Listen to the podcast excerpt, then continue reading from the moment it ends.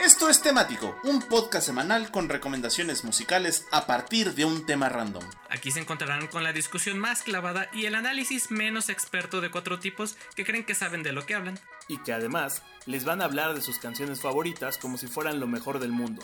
Pero eso sí, después de escucharlos, la música no les volverá a sonar igual. Esto es temático. Comenzamos. Que sí, chingado, que ya. pues que no dicen.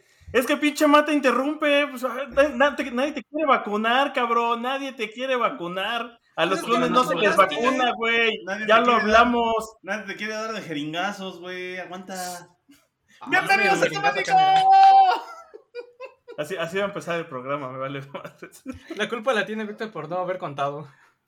Bienvenidos a Temático una vez más a este su podcast Spacecast Broadcast favorito. Bananacast. Bananacast, de ahora en adelante, que se transmite todos los miércoles, o en su mayoría de los días miércoles, por ahí más o menos, más o menos de las 10 de la noche, poquito más, poquito menos, y en donde les recetamos eh, una fina selección de canciones musicales, ja, lo que eso que signifique, en base a un tema random que escogemos semana con semana para, pues, pues, para echar cotorreo y para que ustedes aprendan de música, para que le sepan los que no le saben. Así es. Para que le calen. Para que le calen. Chiflidito afirmativo. Y bueno, pues como también ya es tradicional, otro de esos episodios que tienen que ocurrir porque tienen que ocurrir, es este que están escuchando en este preciso momento, que es el tradicional episodio de El fin del mundo, volumen 4. Porque ya van cuatro veces que se acaba el mundo, pero ustedes no se dan cuenta porque cuando empieza, empieza exactamente igual donde se quedó. minutos. Ajá. en el mismo lugar en donde se quedó. Pero eso no significa que pues no vaya a valer ALB de nuevo. Es un mundo resiliente. Sí. Pero no les podemos prometer nada. Es un loop. Esperemos que no falle la, la concurrencia de mundos. En fin. Lo, lo, que tienen bonito estos episodios del fin del mundo es que realmente el primer episodio del fin del mundo fue por mucho tiempo el episodio nunca antes escuchado de temático. ¿Se por, acuerdan? Por razones que se tuvieron que enlatar. El, el, episodio tabú. El episodio sí, tabú. Sí, sí. Hasta el que ya. Bueno, de los hermanos Warner. Hasta que después, bueno, el tiempo curó las heridas y salió, y entonces decidimos hacerlos cada año. Y curiosamente, unos meses antes de que hagamos este episodio, siempre pasa algo. En fin. Cállate. Pero eso significa que ya pasó. Entonces, pues. Son los poderes de la barba de, de, Boris. Sí, ya pasó. Esa barba de hechicero causa que. No sé, mano. Hoy estaban hablando de la amiba come cerebros y así, entonces. Ah, por eso, por eso la barba de Boris creo que era amiba con cerebros. Ah, Todavía tiene potencial. Solo tengan Ahora, cuidado con el gas que voltea a las personas. Sí, la verdad es que nada más me lo concluyo. De aquí a que publicamos el episodio ya oficial en el feed, ahí. A partir de ahí empiezan los días a contar. De nuevo. Es, es como en esas, en esas fábricas donde cero días sin accidentes. Bueno, así funciona. Tantos días sin fin del mundo. Episodio sin fin del mundo. Así funciona. Y bueno, pues como ya se la saben, eh, la selección del día de no, hoy. No, no, Mike, no nos asaltes, no, no. pues ya se la saben, hermanos. Sí. Suscripciones y likes, por favor. Suscripciones y likes. Le, le, salió lo Gustavo Madero, mano. Eh, la, la, Venus, la Venus, la Venus. La, la Venus, mano. Bueno. Suscripciones y likes y no se me quieran ver chingones.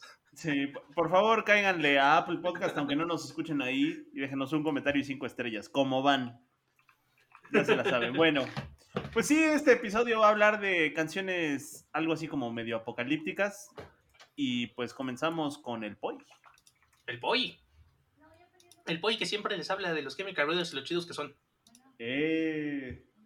Está bien buena esta rola, está, está bien interesante. Este, es algo más o menos, pues no tan fresco ya, pero no tampoco tan viejo. Viene en su disco del 2019, No Geography. Que está, está bien conceptual el disco. La verdad es que me gusta mucho porque habla mucho de justo como geografía sin, sin geografía. Se refiere más como a sin, este, sin fronteras, sin países, sin barreras, ya sabes. Como la unidad, la humanidad integrada en uno. Que quién sabe si vaya a pasar, ¿no? También creo que luego eso es un tema de cuando vemos cosas del fin del mundo, la humanidad normalmente está en esa etapa donde ya es como un solo gobierno, ¿no? Como una sola nación.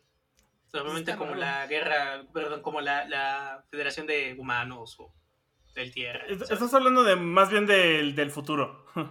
Sí, sí pero muchas películas del futuro donde ya se va a acabar el mundo por algún motivo, la Tierra está en ese momento. Lo que pasa es que para alcanzar una sociedad espacial necesitaríamos estar unidos. Ajá. La única forma que nos Es va a unir es que vengan unos marcianos a chingarnos. Bueno, unos Y es lo que dicen muchas películas.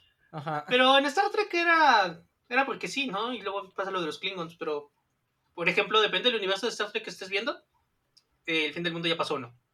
Depende de dónde esté Spock Esa es y una gran temporal te encuentres. Pues sí, sí, sí, sí. Y creo que pasa igual con, por ejemplo, StarCraft también tiene como la Federación de la Tierra, ¿no? Ah, sí, y claro. pues también está como a punto de ser el fin del mundo por, por otras personas. Halo es lo mismo.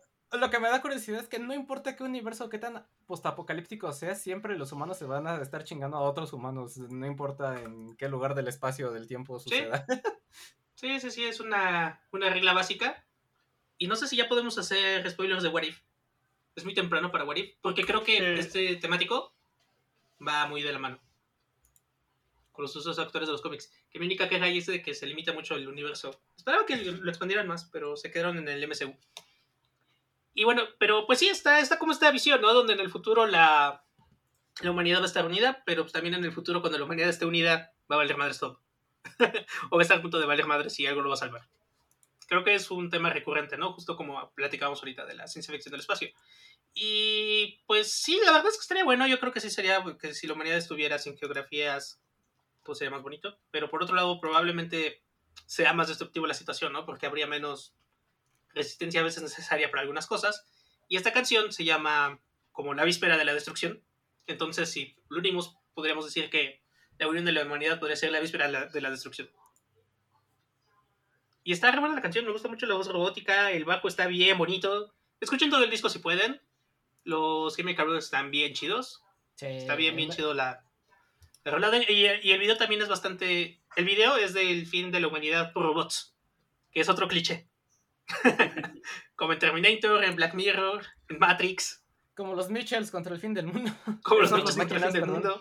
Ah, es otro tipo buenos. fin del mundo, no es que sea un pinche como tal.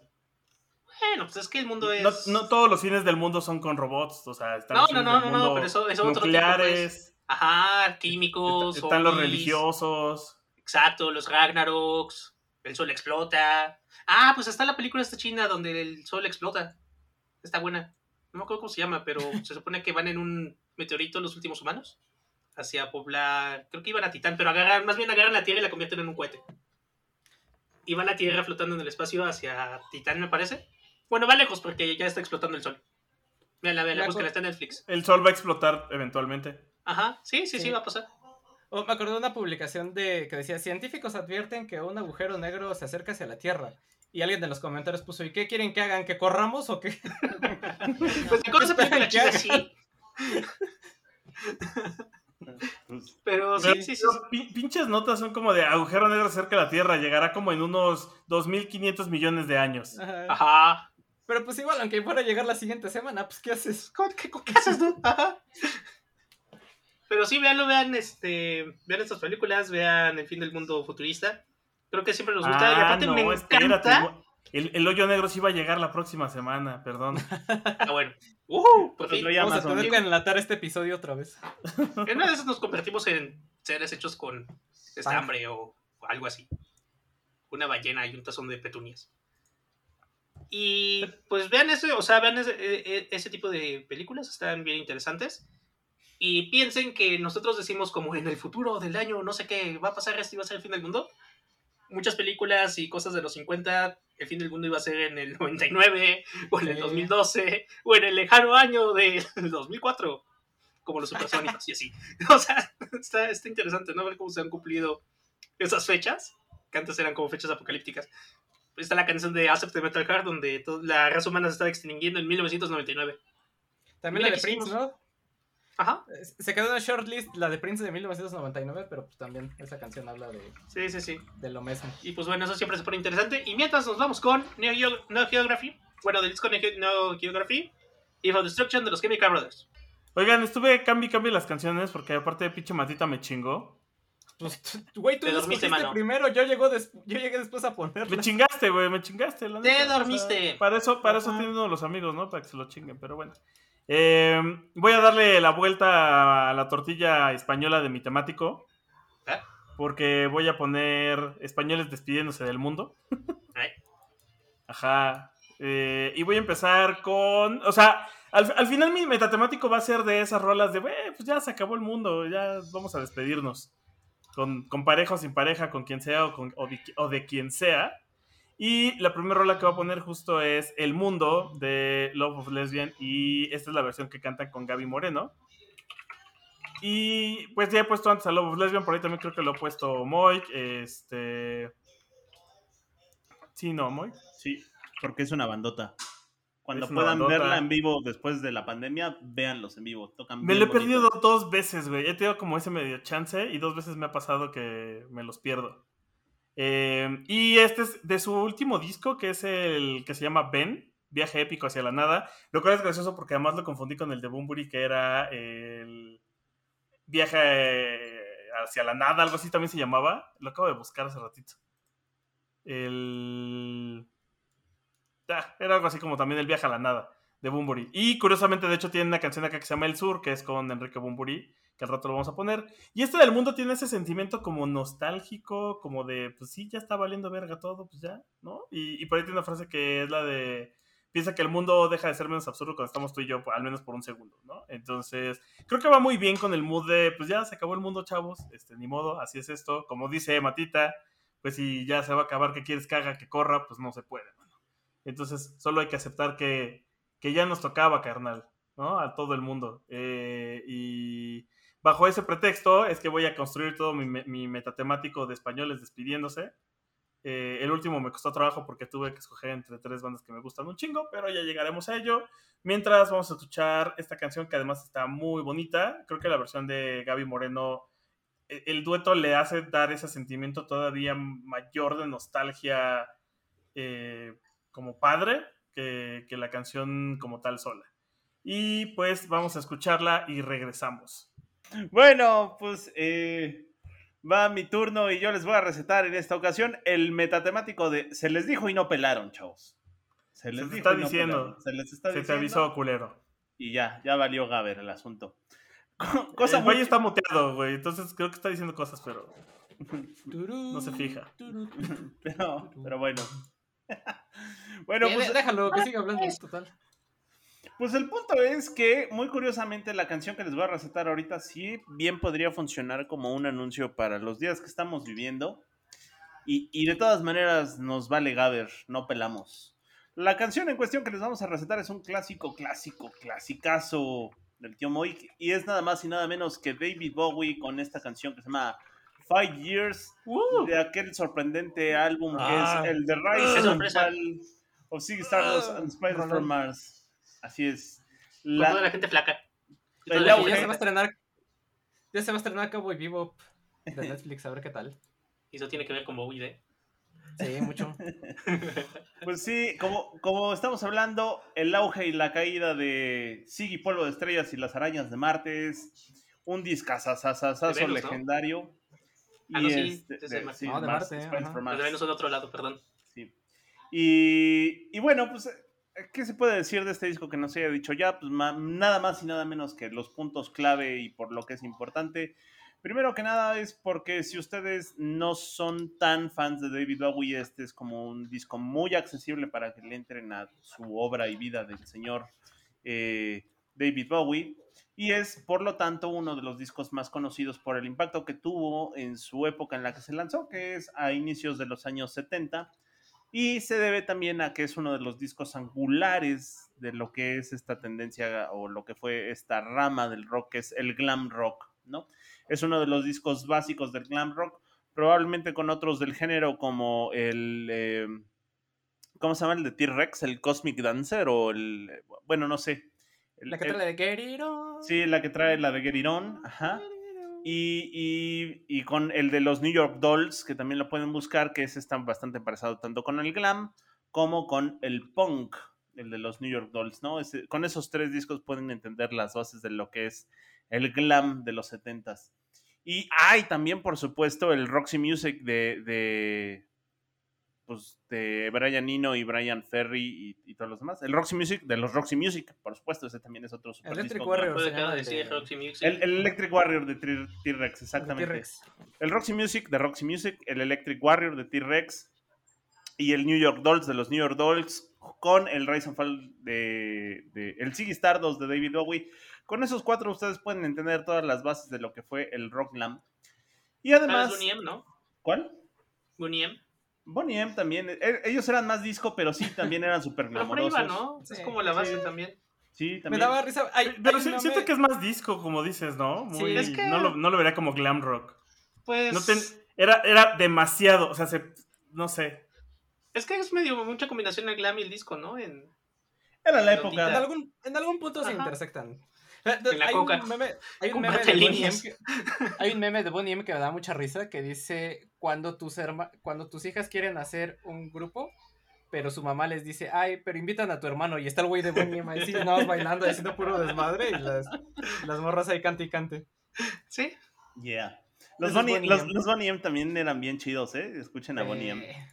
Muchos de los samplers de la música actual de la música electrónica son de, de Bonnie M. Bueno, Gracias, Ah. Estudio 51. sí, 54. 54. Además, 50 y- es que era otro este, número. Con razón nunca me dejaban entrar.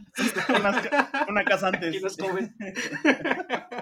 Y bueno, además es el, el primer disco, el Sigue Stardust es el primer disco conceptual de David Bowie, después le seguirían otros más, pero es el primero como conceptual y de cual nacería justo una de sus primeras encarnaciones, que es el ya mencionado Ziggy Stardust, que es por el cual es muy famoso porque es este rockero andrógino, eh, pues no se sabe si es bisexual o no, supongo que sí, eh, siempre vestido en, en animal print y con los pelos de colores.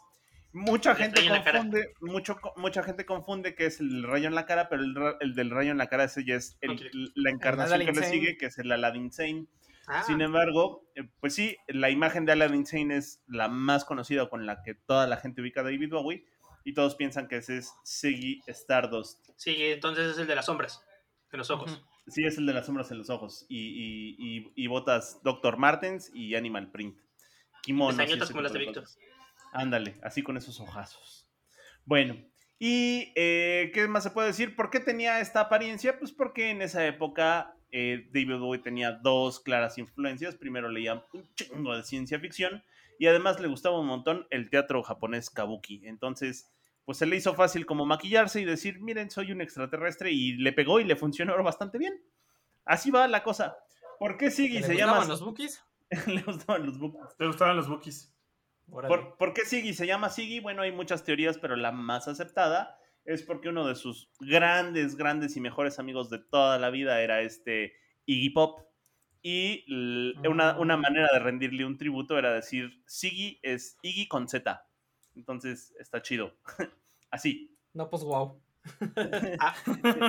Hay que recordar que sí, desde, desde que Iggy Pop estaba en, en los Stooges, eh, David Bowie era súper fan de Iggy Pop y de pronto dejó de ser fan para convertirse en uno de sus mejores amigos y que posteriormente en la etapa en la que se fueron a vivir en Berlín juntos eran como que dos cuates así súper súper amigos que se metían cocaína hasta por cualquier agujero. Y Y aventaban bueno. coches en el lago. y aventaban coches en el lago. Hay una canción que habla de eso.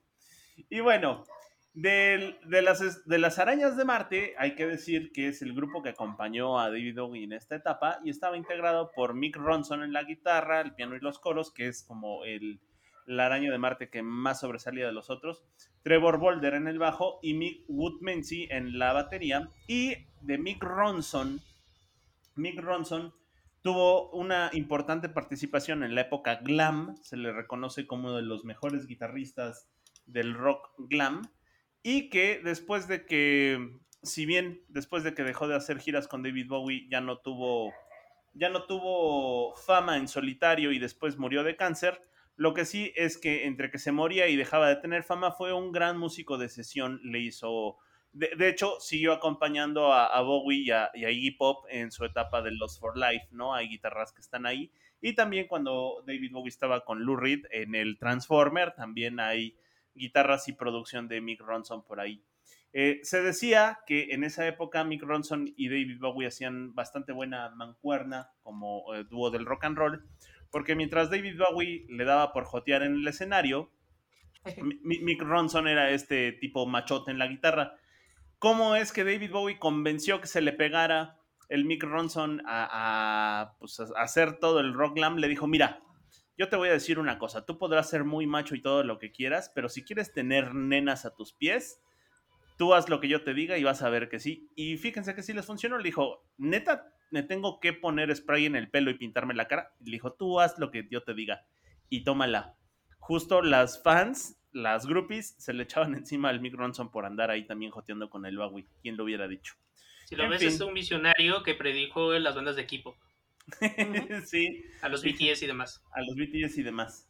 Bueno, las influencias del disco son claras. Si ustedes le rascan un poquito, están ahí. Evidentemente es T-Rex, tiene un chingo del sonido de T-Rex. Están los ya llamados, eh, los ya mencionados The Stooges, que es la banda en donde estaba Iggy Pop. Y estaba el Velvet Underground, que también es de su otro cuate, el Lou Reed.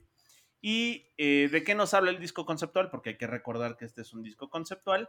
Pues básicamente está este cuate que es Ziggy Stardust, que es un extraterrestre, que se entera de que la Tierra va a acabarse porque estamos explotando los recursos naturales y entonces manda un mensaje diciendo que a la Tierra con sus recursos naturales solo le quedan cinco años de vida y después todo se va a morir. Esto era en su momento una historia de ficción, hoy en día no está lejos de ser realidad. Entonces, eh, pues como sale al final de todas las películas, cualquier coincidencia con la realidad es mera, coincidencia. es mera coincidencia. Y bueno, pues de eso habla Five Years, la canción que les vamos a poner ahorita, que es la canción que abre el disco y es una baladita, que es la introducción a toda esta historia épica en donde se presenta a Ziggy Stardust y todo lo que vendría. Five Years en concreto habla justo de cómo Siggy está mandando un mensaje hacia el planeta Tierra diciendo que la Tierra está condenada y solo le quedan justo cinco años de vida más. ¿Qué pasaría después a lo largo del disco? Bueno, pues les recomiendo que escuchen el disco completo porque es una joya musical que, por cierto, si ustedes son coleccionistas de, de discos viejitos o de discos clásicos, este no les puede faltar en su colección. Y si también, no, evidentemente, si son fans del, del, Bowie, pues tienen que escuchar este, este. Este es como de sus de cabecera. ¿Qué pasaría? Bueno, pues llega eh, Siggy tratando de salvar al planeta Tierra, pero de entonces, cuando se presenta enfrente de las multitudes, eh, pues empiezan a ver que es súper sexy y todos quieren tener sexo con él. Y entonces Siggy se vuelve un rockstar y se pierde en el ego y las drogas y al final de cuentas pues ya no le importa al planeta Tierra y termina muriendo como un rockstar. Y pues de eso va la historia. Tocaba Pero- la guitarra con la mano izquierda. Y tocaba la, la guitarra con la mano izquierda Y con un gran trasero. y le hacía el amor a su ego. ¿Y qué, buen ¿Y qué buen cover tiene Bauhaus de esa canción? Sí, es uno de los grandes covers. Y bueno, pues con esto empezamos, el metatemático de se les dijo, se les dijo, chavos. Five years, cinco años es lo que le queda a la Tierra. Five years de The Rise and Fall of Ziggy Stardust and the Spiders from Man, del legendario David Bowie en encarnado como Ziggy Stardust y acompañado por también el legendario Mick Ronson de 1972, Vizcazo. Y qué rolón. Qué rolón. Pues eh, vámonos con una de las bandas favoritas de temático. Estoy claro hablando de los Carpenters. Y no sé si sea de todo temático, pero pues al menos sí es mío. De patita al menos. Y se chingan. Sí. Y aquí Yo aunque, soy el eh, Estado. aunque Víctor diga que le robé la rola, la neta yo la puse antes y ya después él la cambió. Porque tenías otra, no te hagas. Eh, nah, eres culero, güey, pero déjalo así, está bien. todo Ahí está el timestamp de Google. Mira, mira, me iba a quejar que, eh, que Víctor siempre ponía Love for Lesbian, que Cyrax siempre ponía Iron Maiden, este, que Mox siempre pone a David Bowie. Y sí, poner Pero pues, yo siempre pongo a los Carpenters, entonces, pues bueno, ya para qué me quejo. Hasta ahorita el programa va de acuerdo a lo planeado. Sí, exacto, na- na- nada nuevo. Ah, fuera de lo- Eh, pues sí, los Carpenters que sí son muy pop y todo muy bonito y todo lo que tú quieras, pero pues tienen una canción que se llama The End of the World, que viene en su quinto disco de estudio, que es el Now and Then de 1973. Eh, cosa curiosa, como varias de las canciones de los Carpenters, esta se trata de un cover eh, que sí hay varias canciones que Richard Carpenter compuso, pero si hay algo en lo que brillaban los Carpenters eran en los arreglos y en los covers que ellos hacían, ¿no? Eh, Richard Carpenter, la verdad es que se rifaba unos arreglos muchas veces hasta orquestados para las canciones originales que les quedaban, le quedaban muy bien. Y bueno, todo esto lo adornaba Karen Carpenter con su vozarrón que tenía y ese feeling que le metía a las canciones, ¿no? Eh, the End of the World es esta canción escrita por el compositor Arthur Kent y la letrista Silvia D, que casi siempre trabajaban juntos para eh, escribir, para componer canciones. Escribieron la canción para una cantante estadounidense de nombre Skeeter Davis, que fue una cantante country de la década de los 60 y que como tal, pues fue un One Hit Wonder porque pues esta fue la única canción que le pegó cuando salió por allá en diciembre de 1962. Y eh, con esta canción alcanzó el top 5 en distintos charts y llegó incluso a estar en el número 2 de, de popularidad de las listas, ¿no? Y nos podemos dar cuenta que es un One Hit Wonder esta canción porque eh, si ustedes van a Spotify, la canción tiene más de 40.000 reproducciones y la siguiente, digamos, en popularidad, la que tiene también, eh, la, la, segunda en más reproducciones, tiene arriba, arribita del millón nada más, ¿no? Entonces, 40.000 reproducciones con, más bien 40 millones de reproducciones contra un millón de reproducciones nada más, ¿no? No hay nada más. Para que vean 40 veces más popular. Exacto. Y pues la canción en sí es una canción triste sobre las secuelas de una eh, ruptura eh, romántica que eh, la letrista dijo que se inspiró en el dolor de la muerte de su padre para crear el, la letra de la canción, que siguiendo esta, sigue esta analogía de que cuando se te va alguien pues sientes que es el fin del mundo, ¿no? Que de hecho incluso cuando Skeeter Davis falleció en el 2004, tocaron esta canción en su funeral, ¿no? Ahí estuvieron tocando esta de, de The End of the World. Y eh, Mm, ay, ya me perdí. ¿Cómo podían ah, tocarla en su funeral si ya estaban muertos? Pues sí, hay, hay pa' que pues. Bueno, los demás la, la tocaron, no, ella no. Como con. Imagínate como cuando estuvo, cuando falleció Dolores O'Riordan, que. No, no, no cantaron Zombie, pero no me acuerdo cuál cantaron. Cuando estuvieron en, su, en su funeral. Eh, eh, la, esta es la versión, sí, imagínate que se levantara. La versión original de la de Skeeter Davis eh, ha salido en distintos medios, entre ellos eh, algunos más famosos, solo por mencionar algunos, Fallout 4. Y eh, también sale en esta serie de Netflix que es Gambito de Dama, ¿no? De, de Queen's Gambit en, alguna escena. Qué bueno, y, bueno, y ya pasando a la versión de los Carpenters, como les decía, viene en su quinto disco de estudio, el Now and Then de 1973, que es un discazo, discazo de los Carpenters que traen covers como la Jambalaya, trae Sing, trae este de The End of the World, trae un cover a los Beach Boys de Fun Fun Fun y trae la de Yesterday Once More, que es una de las mejores canciones de, la banda esta de Yesterday Once More, que si no la han escuchado, escúchenla. Y un dato curioso y un poco eh, tétrico al respecto de este disco del Now and es que la portada es de tres paneles que se desdoblan. Si ustedes ven en la portada principal, solo está eh, una, eh, están Karen y Richard en un auto que es un Ferrari. ay, ahorita les digo cuál es. Ay. No me acuerdo qué Fedali. No. 38. Otro más. El chiste es que cuando les doblan el. Eh, ahorita. 365, ya. Ya me acuerdo.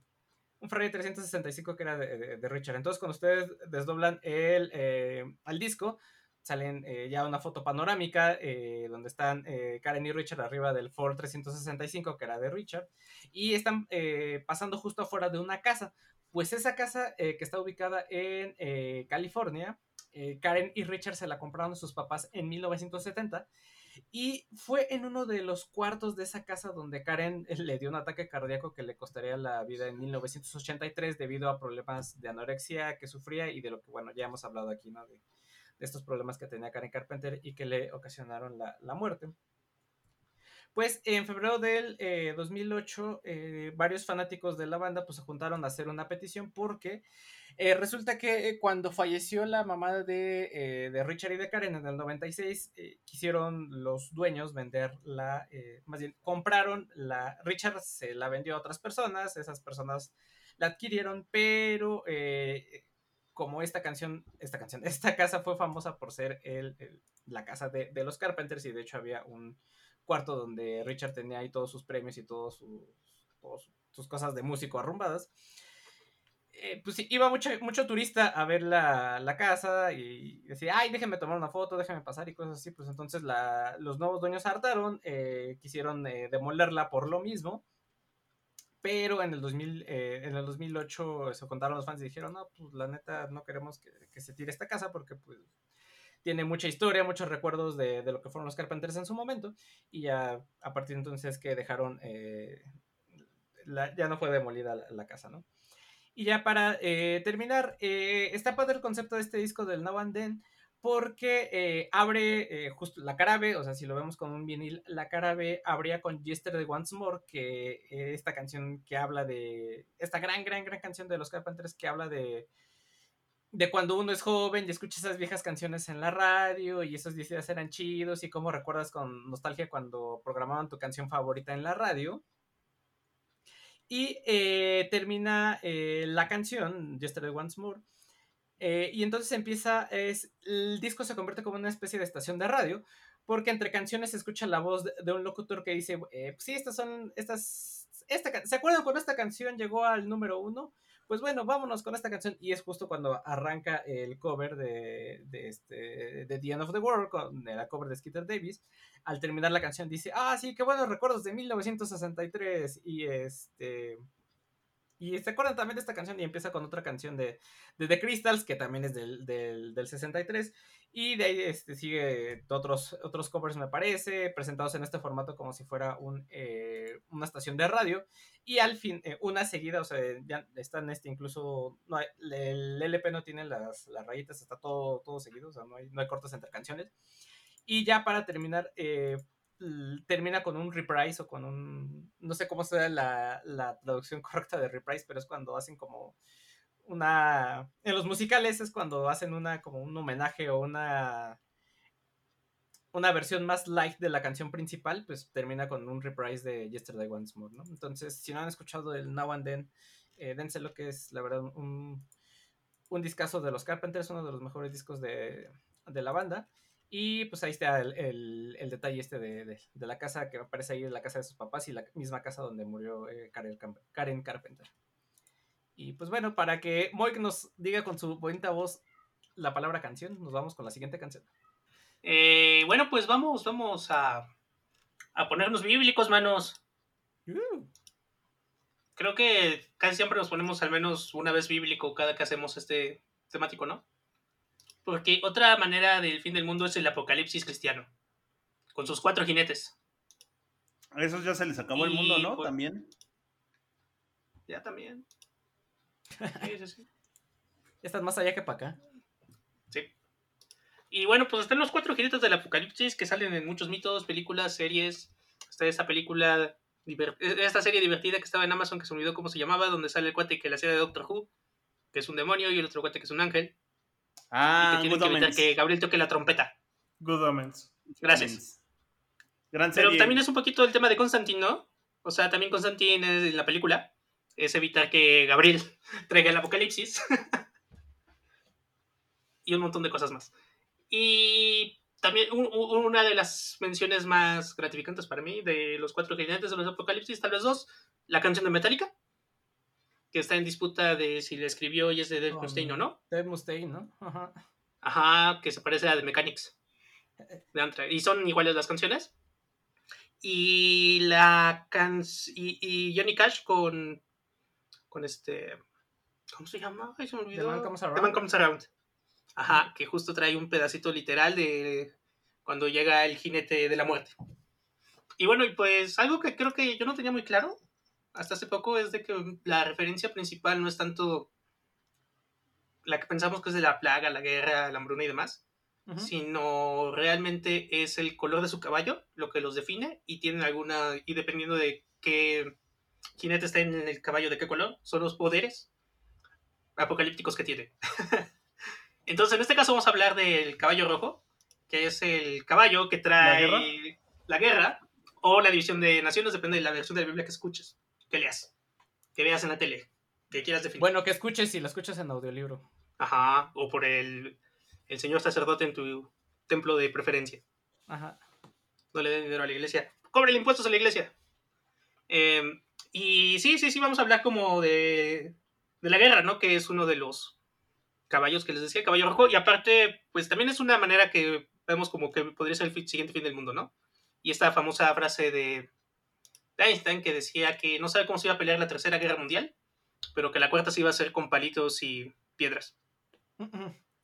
Porque pues sí, no es muy probable que la tercera se vuelva todo nuclear y se vaya a la goma toda la humanidad si llega a pasar, ¿no? O... Y nos vamos todos a LB. Ajá, o todo el miedo de la Guerra Fría. Y pues sí, este está como esto y es un tema como recurrente, ¿no? De que muy probablemente la humanidad nos acabemos el mundo con una guerra.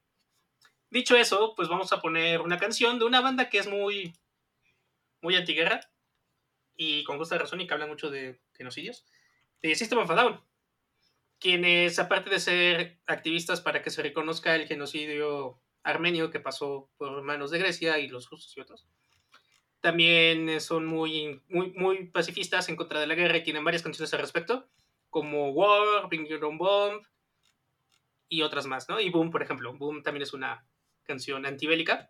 Pero en este caso vamos a poner Soldier Side, que pues es la última canción del último disco que han publicado. Lo cual también tiene su propio fin del mundo ahí, ¿no? Y está interesante porque termina igual que comienza la primera canción del disco anterior, el Mesmerize. De hecho, esos dos discos iban a ser un disco doble, por algún motivo salieron dos discos separados. Y la canción habla justo de un soldado que está viendo su propia muerte, ¿no? Y que ya está solo y no sabe ni por qué estaba en la guerra, no tiene una explicación y simplemente se va a morir, ¿no? Y como pues no tiene mucho sentido todo esto de luego de la guerra, ¿no? Que para- sobre todo para los soldados porque muchas veces ni nivel en el entierro tienen, ¿no? Son medio forzados o tienes que ir. Pero cuando, Cuando regresan tampoco encuentran su lugar. complicado. Eso está triste. Ajá, sí, sí, sí. Sí, algo igual tal vez... Hace poco volví a ver una de mis películas de guerra favoritas que no había visto en mucho tiempo completa, la de Empire of the Sun. Y pues sí, muestran mucho, un poco los japoneses, ¿no? Que estaban ahí entrenando junto al, al campo de concentración don- donde está el protagonista, pues como era como lo que tenía que este cuate pensaba que tenía que ir a la guerra, ¿no? Y como ya estaban forzando a, pers- a, pues, a niños, básicamente, por parte del ejército japonés, y con un final bien triste, ¿no? Y sin sentido. Que creo que también esta película explora, explota mucho, ¿no? El sinsentido que se vuelve una guerra a veces. ¿No? El, pues, ya lo irreverente y lo, lo trágico y cómo luego hasta pues, la humanidad aprendes ya nada más como a vivir, ¿no? No tener tanto ya como deseos y demás. Y pues en el mismo sentido va esta canción de System of Down. Así es que denle una checada, está o sea, bastante triste. Pero es una bonita canción. Está bien quieto.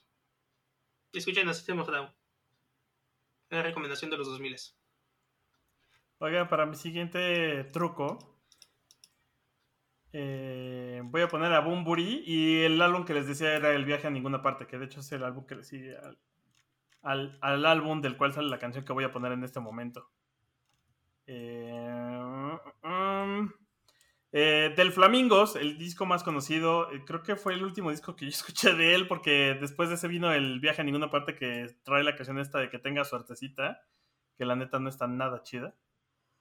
Em, pero en este álbum venía eh, Sí, Contar Contigo, Lady Blue, San Cosme y San Damián. Tiene buenas rolas. Mundo Feliz, que estoy a punto de ponerla acá. Los niños que entran a las escuelas en Japón. Y la que vamos a poner es Y al final, que justo es otra rola que también tiene el mismo. se- Esta es más. Esta, la neta es que si no la ponía aquí, la iba a poner en canciones de cantina. Pero la neta en canciones de cantina ya voy a apartar el eh, infinito, que es la, típica de cantina de Boombury. Entonces, eh, pues, y al final tiene ese mismo sentimiento de ya se acabó todo, ya me tengo que despedir, vamos a bailar una última vez porque esto ya valió madres. Canción para que termines con alguien, canción para que te despidas de alguien cuando se acabe el mundo. Creo que funciona de la misma forma. Y como les decía, viene en el, en el Flamingos, que es del 2001. Bueno, se empezó a grabar en el 2001, por lo cual ya tiene sus 20 años de que fue creado ese álbum, aunque salió publicado hasta el 21 de mayo del 2002. Eh. Las cosas que escuchaba el, el, el- el Víctor de esa época. ¿Víctor de prepa? ¿O no aplica? Víctor, sí, ya, sí, sí, sí, de hecho todavía. Víctor, Y este, lo único que estaba viendo es que en, la- en las maquetas viene una canción que le gusta mucho a Pai y que a cada rato pone. No, no es System of a Down y no tampoco es los Deftones. Ah, Eh, viene Annabelle Lee, pero viene una versión de demo inédita con Radio Futura. pero esa no es una canción, es un poema. Se Ya sé, pero aquí esta es una canción basada. Malditas Martas. Pues tú dijiste que era una canción que me gustaba. Me gusta el poema. Bueno, eh, vamos a escuchar y al final. Y continuamos. Pues siguiendo con este asunto de que se les dijo y no pelaron, pues como no pelaron, ya empieza a pudrirse el mundo. Ángeles del infierno. Sí, ah, bandota, ¿eh? Ey. Vámonos con una banda que brilla en el escenario de Tlanepantla, Ecatepec, el balneario Patitlán, Nesa y sus Eh, alrededores. El, el- el difunto balneario, el, el difunto balneario, el difunto del rayo. El rayo, El Rayo. exacto. El ¿Y balneario. Y que por alguna extraña razón también me tocó verlos en El Oaxaca. ¿Por? Pues, ¿Por qué no? ¿Por qué no? Bueno, pues vámonos con la legendaria banda española Ángeles del Infierno. ¿Somos españoles? Sí, ¿quién hubiera dicho no todo el metal es mago de Oz, amigos? Así No, es. yo, pensé que residían en México de que están aquí cada semana. Sí, es que exacto, es, es más bien eso, de que ya- yo creo que ya se lo vivían aquí. Ya, ya pagan la Primosa y impuestos. Metálica. Ajá. Ajá. Sí. Pues sí, este. Como mago de Oz. como Como mago de mago de Oz. Como Iron Maiden. Y sí, eh, pues eh, cuenta una extraña leyenda que ellos le hablen el, el- el Auditorio Nacional Luis Miguel. Nadie lo ha comprobado, pero bueno. en sus 14 fechas anuales. En fin, pues, pues sí, les digo, la, la- la legendaria banda de heavy metal, porque ellos sí tocan heavy metal. Los Ángeles del Infierno sacarían su primer disco allá en el lejano año de 1984 y, y- y que llevaba por nombre Pacto con el Qué buen nombre. Diablo. Pacto con el diablo. Ciertamente, la verdad es que Los Ángeles del Infierno son una gran banda de metal, de heavy metal. Y muchos de sus discos, no tienen muchos, tienen unos, a lo más, 10 discos en casi 40 años de carrera. Tendrán, les digo, Seis de estudio. a lo más 10 discos y son 6 de estudio. Entonces, la neta es que los 6 de estudio, si les gusta el heavy metal, se disfrutan bastante, bastante bien. Tienen unas muy buenas rolas, muy buenas rolas.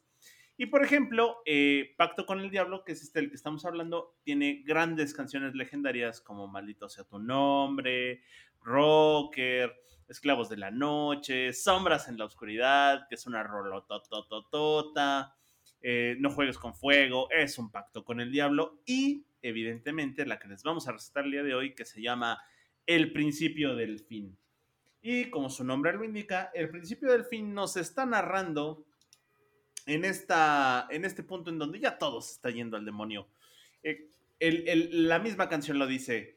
eh, es sangre en la tierra, fuego en el cielo, es el principio del fin. Y todo lo demás es como apocalípti- apocalípticamente se pudieran imaginar, narrada por la chillona voz de, eh, los, del vocalista de Los Ángeles del Infierno, que hay que, hay que decirlo como, como, como debe de ser. Se presta bastante bien al estilo de Iron Maiden, que también son heavy metal.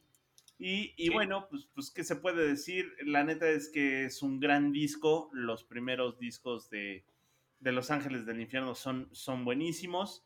Y eh, pues hay que disfrutarlo como es, ¿no? Si les gusta el heavy metal, neta, neta disfruten muchísimo a Los Ángeles del Infierno, que son una bandota. Y que curiosamente tuve la oportunidad, les digo, de, de- de verlos este, algún, algún, pues algunas veces en un Vive Latino, en, en un concierto en Tlanepantla, en Oaxaca, así Ah, ¿y en el centro de convenciones? ¿O en la arena? En En, en el centro de conversiones eh, Tlanepantla. de Tlane, sí, es, es que eran ahí o en la arena. Sí, Era López Mateos esa, ¿no? sí, la López Mateos. Y curiosamente eh, fue, fue- hay, hay una anécdota muy chistosa. Saludos ahí a, a mi cuate el Bernis, que si nos está escuchando. Que llegamos un día porque en el festival dominguero de esa ocasión iba a estar, el cartel lo, lo encabezaban Los Ángeles del Infierno, pero también estaba Luzbel y estaba Uf. Charlie Montana y estaba Interpuesto y Sam Sam. Uf, Y entonces estaba re bueno el cartel y, la Sí. neta es que íbamos, íbamos a echar desmadre. Y llevaba mi cuate un paquete de cigarrillos y nos paran en la puerta y nos dicen, no, no puedes entrar con cigarros. Tienes que tirarlos. Y, y entonces, pues mi cuate ya todo triste porque no iba a poder entrar sus cigarros. Ya no le faltaban muchos, creo que eran tres cigarritos. Los tuvo que tirar a la basura. Y entramos y lo que recibimos fue así, nos recibió un tufo, un tufo de, de, de, pegamento itiner. Sí, por Entonces- eso no podías meter cigarros. y- Era flamable el pedo, güey. Y entendimos que, eh, que por y eso entendieron por qué. entendimos por qué no podíamos hacer eso. Gran, gran anécdota para la posteridad, pues sí. Y bueno, pues la neta es que hoy, hoy después de casi 40 años de carrera, Los Ángeles del Infierno ahí siguen rolando. Eh, aunque son de España, pues sí, como bien lo mencionan, es- pues están aquí, eh, viven aquí, o, o si no es que se la pasan gran parte del año aquí en México. Si no es que viven en Tlane. Ajá, si no es que me ven por ahí. Y nada más porque los firman desde España con la disquera española, sino también grabarían en, cintas y discos Denver, la neta. Pero bueno, Ok. Sí, cosas, sí. cosas más, cosas menos. Los legendarios Ángeles del Infierno, con el principio del fin eh, de su disco de 1984, Pacto con el Diablo. Gran canción, gran disco, gran banda. Y pues ya. Pues eh, vámonos con uno de los mejores discos que ha sacado Radiohead. Bueno, quién sabe. Que es el, el Key Day, el niño. A. Ay, sí. ¿Qué, qué discazo es Concuerdo. el niño A? Y justo vamos con Idiotech, que es la octava canción de, de este de- disco del Key Day que salió en allá en el año 2000. Rolón. Y que pues representa esta transición entre el Radiohead de antes del OK Computer, o sea, del OK Computer para atrás, que es el Pablo Honey, el My Iron Launch, bueno, el, el mi pulmón de acero. Y que know, después, buena. después como que se borró y dijeron, eh, pues ya vamos a entrar a cosas experimentales, ¿no? Y Ah, lo que te iba a y- decir. Nos vamos a Que poner nos golpean. experimentales. Ajá, justo yo cuando se habían encumbrado con un discazo que fue el OK Computer y ya como que dijeron, eh, pues ya alcanzamos Vamos a abstraernos. Ya alcanzamos lo máximo que podíamos dar aquí, pues vamos a movernos para otro lado y tal cual, ¿no? Nos, en el 2000, nos, re- tres años después de que salió el OK Computer, nos recetan el Key Day. Y después, en, no me acuerdo si es 2001 o 2002 que salió eh, el Amnesiac, que era, pues, son eh, como... Era su hermano muy- gemelo. Muy hermanos. Ajá, es, pues, es como la cara A y la cara B, Ujú. porque están súper emparentados ambos discos. Que ya es cuando le meten a, la experimentación con todo y qué buenos discos nos regalaron, ¿no? Tanto Key Day como eh, Amnesiac, pero bueno. Eh, justo en esta canción de, de, de Idiotech, eh, Tom York la usa para bailar en el escenario durante la canción mientras el, el público está cantando Ice Age Coming, Ice Age Coming, o sea, ahí, ahí se nos viene, no, no la película, sino ahí se nos viene la era del hielo. La película. Y que, sí, la película. Y que pues muchos, muchos creen que, bueno, está también esta idea de que esta es una canción del fin del mundo precisamente por eso, ¿no? Porque eh, si bien, bueno, Idiotech, muchos dicen que es la fusión entre palabras de idiot y discoteca, o sea, como discoteca idiota. como Idioteca. Ajá, o que eso es como idiotic, bueno, pero sea cual sea el caso, es que eh, eh, esta canción está, pues, a pesar de que ellos dicen que la letra la hicieron, o está el rumor de que la letra la hicieron sacando como diversas frases de un sombrero, así como al- algo inspirado por el, por el dadaísmo, ¿no? Que escribes una frase, la doblas, la metes en un sombrero y después vas sacando las letras y así vas construyendo la letra de la canción.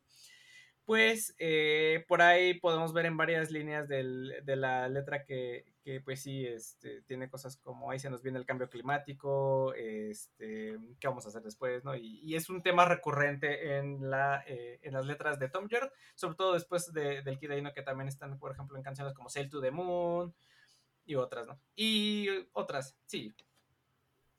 Y bueno, eh, resulta que la canción tiene dos eh, sampleos acreditados al menos, eh, quién sabe sin acreditar, no sé, pero al menos están acreditados dos sampleos que son, provienen de la música experimental de computadoras o cuando la electrónica se hacía con unas supercomputadoras que estaban en las universidades de, de Estados Unidos y que solo ahí se podían hacer, allá por a finales de los 60s y principios de los 70s. La primera es, eh, consiste en una canción que se llamaba Mild und Leis de Paul Lansky, que forma, eh, que son como cuatro acordes que se, re- se repiten al principio de la canción, me parece, y que a pesar de que la canción original dura como 18 minutotes, en la pieza de Idiotech de Radiohead solo se escucha un lapso muy breve que es como este que se escucha como muy al principio. Es esa parte. ¿Eso es un sampler? Y que ¿Te justo- cae? Ajá. Si no, métanse a, a whosample.com y busquen Idiotech y va- les van a salir en qué fragmentos en específicos eh, usaron esos dos amplios. Y si es casi, eh, tienes que poner mucha atención porque es casi son imperceptibles si, si, si estás papaloteando, si no estás poniendo atención, si se te van. Pero sí son así como unas referencias muy, muy, muy específicas. No, pero de el hecho por el la- sí es para escucharlo con audífonos, la neta. Sí, Sí. Total. O muy buenas bocinas. Y eh, este compa, Paul Lonsky, eh, escribió esta canción en 1973 en una computadora IBM de la Universidad de Princeton. Que, eh, dato curioso, y yo creo que sería que va a ser un poquito más de esto, No, la. porque eh, usaba síntesis de FM, que no sé qué sea ese término, la verdad. Síntesis de frecuencia modulada. ahí está. Esta técnica eh, había sido desarrollada recientemente en la Universidad de Stanford y que después se convertiría en, eh, o sea, daría pie a lo que después fue la famosa serie de sintetizadores Yamaha DX, ¿no? Porque utilizaban un, un chip que utilizaba esta, esta base de síntesis, ¿no? Bueno, ahí tiene. También el Master System de Sega tiene algunas el- mejoras en unas versiones de, que mete el FM Synth en los canales de audio. Eh, ahí me corregirás, pero según yo tengo entendido que los Genesis tal cual traían como un, un chip Yamaha que venía en varios Trae un Yamaha, ¿no? pero nada más Ajá. la primera, la primera versión, que no es fácil de identificar, pero sí traen un, un- un chipset Yamaha para hacer la- los sonidos y es el mismo que chip que usan varios sintetizadores Yamaha profesionales. Es el Sí, mismo, o sea, justo. exactamente el mismo. Y por eso pueden reproducir eh, música de Genesis con, con sintetizadores Yamaha. Sí, sí, y suena igualita. Bueno, pero sí, suena igualita que el Genesis original y muchos decimos, yo me incluyo, que es el Genesis que mejor suena. Sí. Porque tiene, Sí, tiene esos sintetizadores de Yamaha tienen una muy particular como firma de sonido, que aparte muchos artistas buscan específicamente eso, ¿no? Que suene como ese Yamaha. Del mismo modo que hay muchos que es- esperan que suene como un Korg o como un Moog Ujú. o algo, ¿sabes? O sea, los Yamaha tienen su, su fandom ahí. Sí, ti- tienen su onda aparte, porque sí, como dices, es un sonido muy, muy característico. Bueno, y eh, la otra, el otro fragmento es Short Piece de Arthur Krieger, que eh, también es un sampleo súper eh, pequeño del, y casi imperceptible de la batería, pero que ustedes pueden encontrar ahí, ¿no? Y justo esta, estas dos canciones, tanto la de Arthur Krieger como la de Paul Lansky, vienen en un disco llamado First Recordings Electronic Music, algo así como las primeras grabaciones de la música electrónica, que eh, se publicó en 1976 y que resulta que Johnny Greenwood eh, se encontró este disco por, no, no sé si lo compró, o lo tenía, o se lo encontró, se lo pasaron, y de ahí fue que tomó estos, eh, estos amplios, ¿no? De hecho, Tom York dice que, que, que para Idiotech él ni siquiera casi metió las manos, que todo fue idea de Johnny Greenwood, que él le pasó la cinta de audio digital donde había grabado eh, todos los amplios y todo lo que se le ocurrió, y que duraba como 50 minutos, y que Tom York se sentó a escuchar todos esos 50 minutos, y que algunas partes eran muy confusas, que otras este, sí estaban padres, pero bueno, total que se quedó con una sección de, de 40 segundos, él dice que le pareció súper genial, y que de ahí cortó eso y ya de ahí desarrollaron el resto de la canción, ¿no? Y también, este, pues ya, ¿qué más podemos decir del, del Kid? Que es un discazo que justo acaba de cumplir eh, 21 años ya, y que, eh, pues bueno, ahí está la, la relación con el fin del mundo, lo que les comentaba, ¿no? Que eh, esta canción habla mucho del cambio climático, que es un, es un problema que Tom York siempre está eh, ahí poniendo el, el dedo en el renglón, ¿no? Y los, también los desastres naturales, la guerra y esta ruptura con la tecnología que también ya veníamos eh, platicando de este eh, inminente eh, apocalipsis que se nos viene encima. Pues pónganse a bailar un ratito con Idiotech de Radiohead mientras Moik nos dice canción. ¡Canción! Gracias, gracias por inspirarme para, para la siguiente recomendación musical. Hablando de apocalipsis, hablando de heavy metal, vamos a hablar de algo que siempre estoy hablando y ese algo es Iron Maiden. Iron Maiden es, es, una, es un estilo de vida. Iron Maiden es amor. Iron Maiden es amor, Iron Maiden es una gran banda. Escuchen Iron Maiden, no voy a decir Iron Maiden. Y este año sacaron un disco que se llama Senjutsu. Salud. Salud. Achú. Y estuvo interesante porque antes de que saliera el disco sacaron esta canción como sencillo. La canción se llama The Breaking on the Wall. Justo habla de que veas los signos que viene y que viene algo como Impeding Doom, ya sabes. Que se va a poner fea la cosa. Parte del coro dice que si puedes ver a los jinetes montando en la tormenta, que si puedes ver lo escrito en la pared, ¿no? Que siempre es como una advertencia, un omen. Y de eso va la letra sacaron un video de esa canción antes de que el disco animado y está bien bueno el video. Está interesante. Fue escrito por Bruce Dickinson, el, como el guion del video. Y dos cuates de Pixar que son super fans de Iron Maiden les ayudaron a pues, producirlo, a hacerlo, junto con varias personas. Está Mark Andrews y Andrew Gordon, que pues se conectaron vía Zoom, ¿no? Por esto del COVID. Pero imagínate que eres muy fan de Iron Maiden, trabajas en Pixar y de repente estás haciendo un video para Iron Maiden. Chido, ¿no? Sí. El video está, está re bueno, es como en una tierra apocalíptica. También tiene como un montón de referencias bíblicas. Y pues un poquito van como a una fiesta high-tech de gente poderosa invitada, pero llega y crashea la fiesta varios Eddies, varias mascotas de Iron Maiden que van en sus motocicletas como jinetes del apocalipsis y hacen, hacen bastantes, bastantes destrozos. La canción empieza muy country, está bien chida. Me, me gustó mucho Senjutsu. Es su sencillo más largo que han sacado hasta el momento. Sencillo, no la canción más larga, es el sencillo. El disco, el disco es un disco doble además. El disco está bastante largo y bueno. La segunda canción como sencillo que salió de este disco se llama Estratego, que también es una gran rola. Y es un disco de Iron Maiden que tiene muchos sintetizadores, hablando de los sintetizadores como decía Matita. Lo cual casi no explotan o casi no meten en muchas canciones, pero esta vez metieron en todo el disco varios sintetizadores. Creo que ha estado, ha estado muy, muy buena la producción de Maiden últimamente. El video está muy bien hecho, la verdad. Hay dos versiones. Hay una versión que nada más es la, la música y ves el video. Hay una versión del video con la música y efectos de sonido de lo que está como pasando un poquito en el video. Que pues también le da una relevancia importante. Básicamente lo podrías ver como un corto animado de 6 minutos. Que cuenta toda una historia. Se pone, se pone divertido, se pone bonito. Y pues aparte salió el 15 de julio de 2021 la canción. Y el disco, pues tiene poquito, déjame ver el disco. ¿Cuándo Salió salió? el, el 15 de septiembre, creo, ¿no? Un poquito antes. Primero de El septiembre. 3 de septiembre del 2021. Que pues sí, también a Iron Maiden le gusta mucho México, tan así que su último en vivo oficial Es de los ¿no? últimos tres conciertos que dieron en México. En un disco triple. Eh, y, y escuchen, escuchen el disco, está, está bien bueno. Senjutsu está, está bastante, bastante cool. Yo sé que ya, al menos esta vez, tres van dos temáticos seguidos con Iron Maiden. Pero la verdad es que le presta la canción, la verdad es que está interesante. Y pues nunca, nunca está de más escuchar al buen Iron Maiden. Bueno, pues en mi, último, mi última rola de temático de canciones del fin del mundo, eh, voy a poner el último vals de Michael Erensham, que ahí tiene un poco de jiribilla porque no es este, no es totalmente español, nació en Caracas, Venezuela y está Ah. nacionalizado español. Órale. Ajá. Es venezolano español y pues es famoso por haber formado junto a Diego Basallo la banda Duncan Du, de la cual Oh. todo el mundo conoce En algún eh, lugar. En algún lugar y, ya. En algún lugar. No, hombre, en no. algún lugar. No, la realidad es que en México tal vez y mazo, porque tienen varias rolas y, y Michael Erenson como tal pues tiene un minuto de ti, que es otra de las conocidas en México y además es otro de esos españoles que también vive aquí y que te puedes topar en algún bar del centro seguramente tocando. En el Pasagüero. Y, pues, se podría ser. Este. y esta canción. Y esta canción, según yo, viene en el Naufragios, que es del 92, que es su primer álbum. eh, que es de donde creo que también viene en algún lugar. Y de ahí, pues ya. Tiene. ¿Cuántos son? ¿Ocho, nueve discos?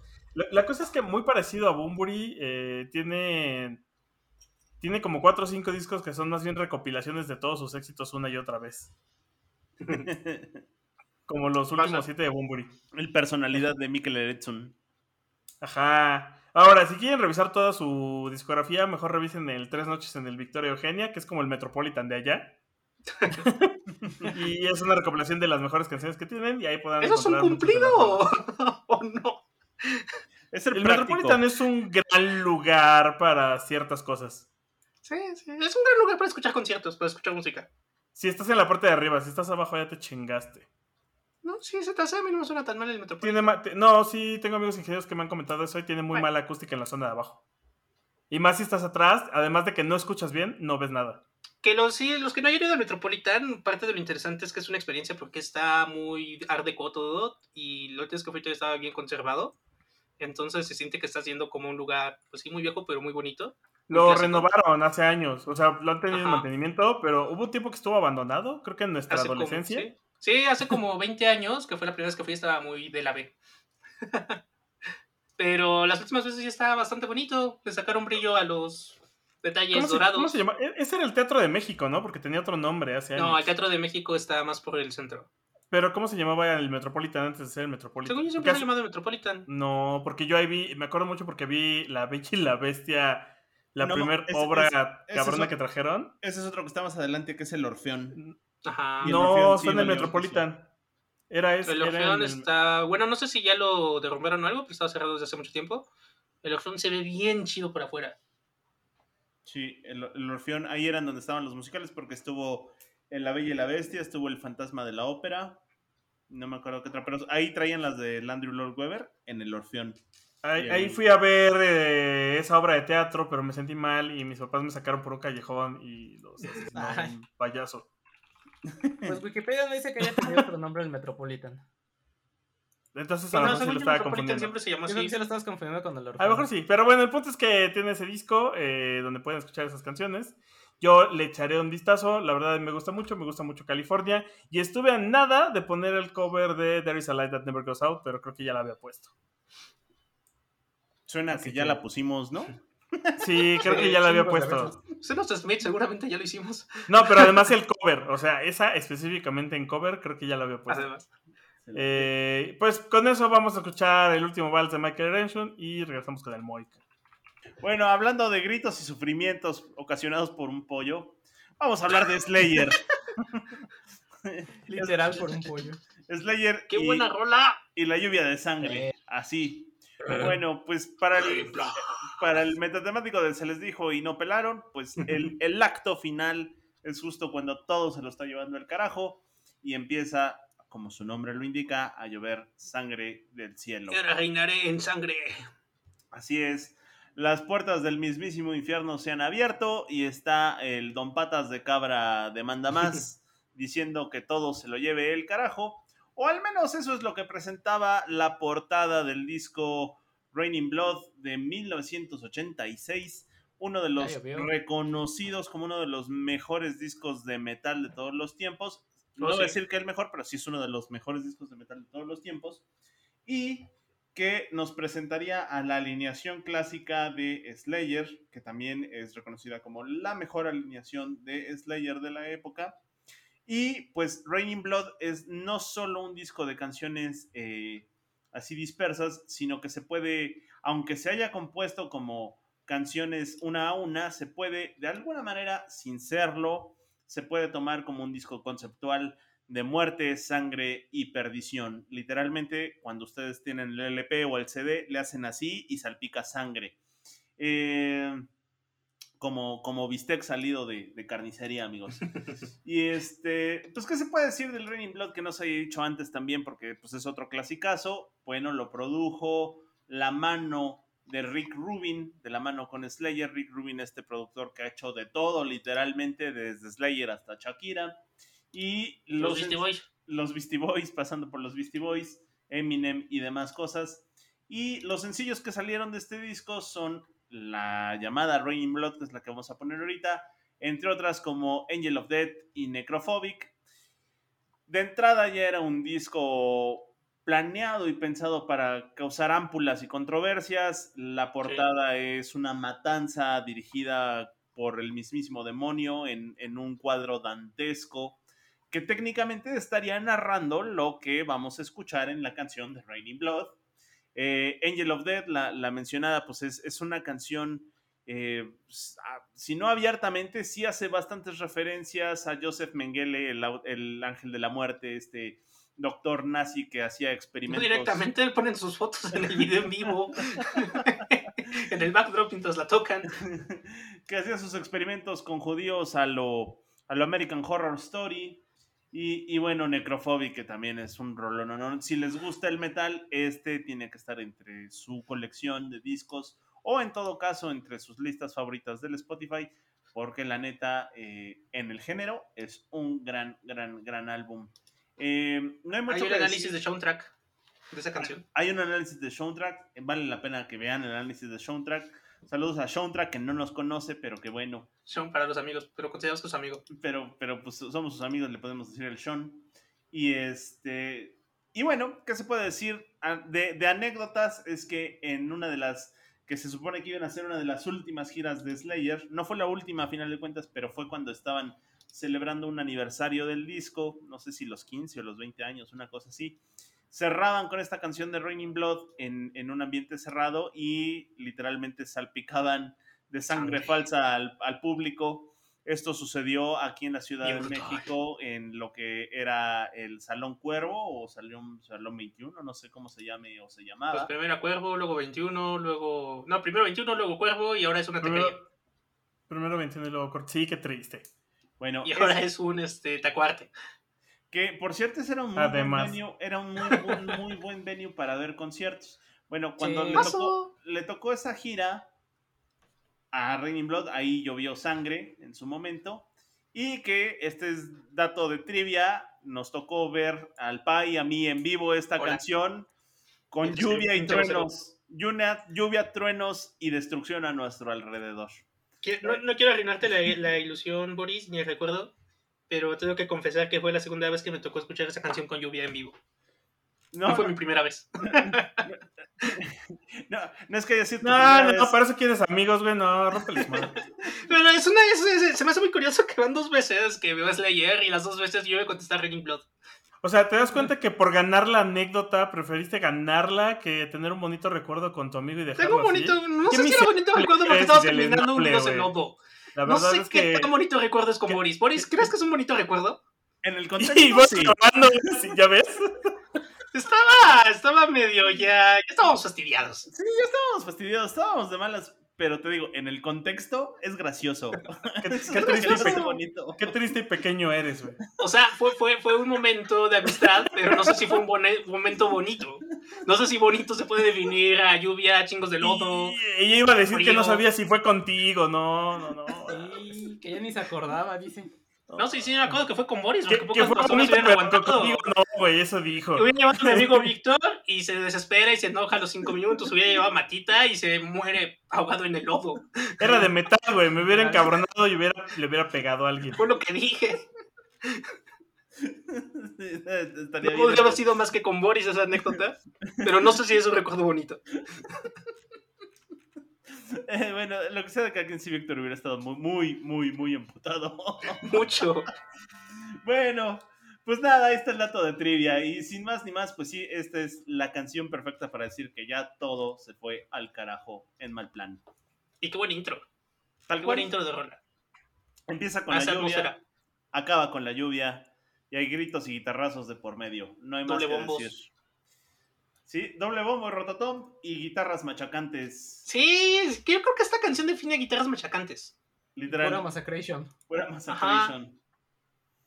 Y, y bueno, en algún momento el guitarrista de Anthrax, se me fue ahorita el nombre, Scottian. Scottian decía que si ustedes estaban eh, pues a punto de ver a, a Slayer cuando todavía tocaban en vivo, porque ya, ya se supone que ahora sí ya se separaron, era como, se sentía como este ambiente de, a punto de ser salido a, a- a un paredón a ser fusilado. Eh, Tenía, tenía Sí. sus ratos.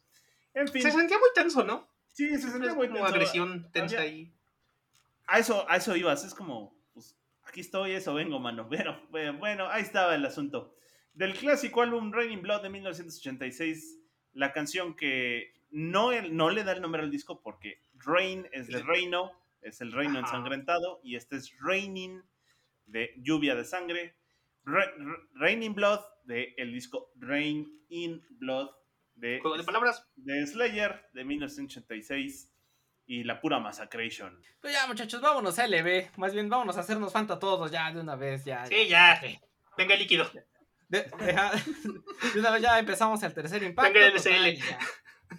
Sí, vamos a unirnos todos en una en un mar de fantasy. Todo. Singularidad, por favor. En una singularidad, ajá. Instrumentación humana. Instrumentización humana. Allá te voy. Oye, hablando de eso, yo iba a poner alguna de las de Evangelion, pero todavía no me decido cuál me gusta más. Si la original, la tesis del, del ángel, Ángel que no ¿Del terminaba ángel? su tarea. Este, No se tituló. No sé, ajá, que no La se que, que no se tituló. tituló. el ángel que no se tituló, la del mundo bonito o la última que lanzaron en la última película. La- lo, lo que sí me acuerdo es que la de la tesis ya la había puesto el Matita en el primer fin del mundo. No, fue Payi, ¿No? creo que fue en el de anime. O fui yo en el de anime, una cosa así. En el No, de yo. O puse- fue, ¿del- o fue del Víctor en el de anime. Ajá, No, yo puse Angel of Doom de la segunda del reveal de Evangelion. No, no, nomás no pongan Flame Me to the Moon porque Matita empieza a girar encuerado. A girar así, encuerado, ajá, dando vueltas. Otra vez. Otra De vez. nuevo. Y es que pues justo en The End of Evangelion, la peli del 97, que es otra cara del final de la serie, o como, el, o como Hideaki Anno me prestas, le hubiera gustado que fuera si no lo hubieran correteado por terminar la serie, Si me hubieran amenazado de muerte. si no lo hubieran amenazado de muerte. Eh, pues esta canción ocurre... final, ¿no? Ajá, Segunda Esta, línea del la, tiempo. de- la, la canción de Comes to Ser Todd, que pues se puede traducir como Come Sweet Death o Ven Dulce Muerte. Ven Dulce Muerte, ajá, que es la que está tocando en esta película mientras ocurre el tercer impacto, ¿no? Y que está interpretada por Ariane Schreiber y compuesta por Hideaki Anno también para la película precisamente de The End of Evangelion. Que en la versión original eh, eh, están los coros de la Gol- London Gospel Choir, ahí no para que se den un quemón. Y justo lo curioso de esta canción es que es una reminiscencia tal cual, así intencionalmente hecha, para que suene al canon de Pachelbel y también a Elliot de los Beatles. Sobre todo a partir de, de la segunda parte de la canción, donde eh, empieza a repetir una y otra vez como el coro. Y pues sí es como, como la, parte de Elliot del na, na, na, na, na, na. Nada más que aquí pues contrasta mucho porque la canción es toda alegre, toda bonita, toda, uy, qué bonito, pero hasta que le entiendes a la letra, falta. ajá, hasta que le escuchas a la letra, pues que básicamente es una letra súper pesimista, que, que te invita incluso hasta el suicidio y que, pues, eh, dice, pues ya, güey, ya se, ya se va a acabar, pues ya para qué, ¿no? Y, es, pues, y termina diciendo todo regresa a la nada, todo viene cayendo, cayendo y cayendo y cayendo y así, ¿no? ¿Tú cómo Entonces- lidias con tu depresión? Escribo anime. Ajá, exacto. Sí, de que no, de que estaba viendo que justo Hideki ya no había pasado por una depresión terrible. Así, no, hombre, ¿me lo, ¿me lo juras? Si no me dices, no me hubiera dado cuenta. Y no, y aparte, The End of Evangelion está chistoso porque tiene música y letra y orquesta. Porque consiguieron varo de que sí fue un éxito Evangelion cuando pensaron que no lo iba a hacer. Por eso acaba como acaba la primera vez la serie. De como, ah, mira, Ajá. sí, no, sí, sí tuvo éxito, tengan dinero, hagan una película. Bueno, síganlo haciendo. Bueno, y justo. y así Eh, pasamos como 30 años de ordeñar la vaca. tal cual, de, estar explotando al, al, al meme y, y lo seguirán explotando hasta que muera. Pues, eh, tal cual. Vámonos ya, ya con esa este, canción. Vamos a poner la, la versión de este disco que tengo acá. Ah, si sí no lo compraste, hijo de la. Oye, 600 pesitos en Amazon, no Sí, sé si barato. de precio. Pero está bueno, eh, salió el año pasado, es, se llama Evangelion Finally. Y trae, pues, trae esta canción en el, el- Es la primera canción del lado B. Y en el primer, en el lado pues, trae, trae la que dice Víctor, la de la Cruel Ángel del Tesis, que no terminó su tesis porque no se tituló. Trae, la de- trae como dos versiones de Flame Me to the Moon y, y demás, ¿no? Entonces, si pueden, consigan. No, estaba en oferta en Amazon, no sé si siga 600 este, pesos. en- ajá, no sé si siga en. Está en en oferta. 1600 ahorita. Ya subió de precio otra vez. Ya sube de precio, pero si, si lo pescan o si lo ponen en estas apps de que les monitorean los precios en, en Amazon, pues les aviso cuando Kipa. baje de precio. Ajá, Kipa, justo. Kipa, danos dinero. Están, están bien bonitos, entonces vale la pena que consigan ese disco de, de Evangelion, sino pues también si lo quieren escuchar antes de, de comprarlo está en, en Spotify y lo pueden escuchar, que es justo la, la versión que vamos a escuchar de, de Comes to Ser Top. Y por razones cuando lo buscas también te sugiere comprar la marcha del zapoteco de Beirut. Completamente tiene sentido. A mí me sugiere... Qué bueno es Beirut. Ese, ese disco está bien bonito, el del Zapoteco. Porque ex- extrañamente la música de Beirut macha bastante bien con la banda, la música de banda de Oaxaca. Sí, sí, es lo que estaba pensando ahorita que veía el. ah. Bueno, pues ya, termina matar. Así. Pues justo vamos a hacernos Fanta todos. Ven Evangelion. Si no ven- Evangelion. Ahí están Ya las está todo. en Amazon. En Amazon Prime están todas las pelis. En, Sí. en Amazon están todas las películas, las nuevas. En Netflix, Netflix está está toda la la serie, serie. está Ajá. completita. Está también este. Y de hecho, incluso. voy a jugar al, al este. Le voy a jugar al Vergas. Pero si quieren, vean la. Si no quieren ver la serie, al menos métanse la película que. Ay, no me acuerdo cómo se llama en Netflix, pero que antes se llamaba como Dead and Revert. Se llama Dead De- no, se llama Dead Le cambiaron el True nombre, ¿no? y la dividieron. Ah. son dos. Ah, sí. eh, Es, la primera parte es la serie resumida. Pero es que Death True es un. Es como un director's cut, ¿no? Más o menos trae algunas escenas que no trae la, la, la serie original, pero pues es Sí. como un resumen de 40, 50 minutos de la, de la serie. Como los no, de la serie no que no y si no, escríbanle a Matita para que les mande un documento de 20 páginas de cómo ver en el orden correcto Evangelion. Uy, Ajá, y, y- sí, y explica las líneas del tiempo y así. Ajá. Ajá, y de que en esta línea aquí podemos ver a Shinji cómo está en su mente, pero Y en el episodio está pasando 25 todo, le 24, pasa- 25. Justo. Pinche justo. Evangelion. Claro, si el mundo no se acaba mañana. Pero bueno, pensemos que no. Le pueden escribir a Matita y le preguntan. Ya, tercer impacto a la goma. Vas, Matita. Vámonos. Debería Ya, ser un, un hilo de Twitter con eso. En fin. Abro hilo. Bueno, despedidas, muchachos. Síganos en facebook.com diagonal temático MX, donde pueden encontrar esto, la transmisión en vivo todos los miércoles y alguna que otra publicación.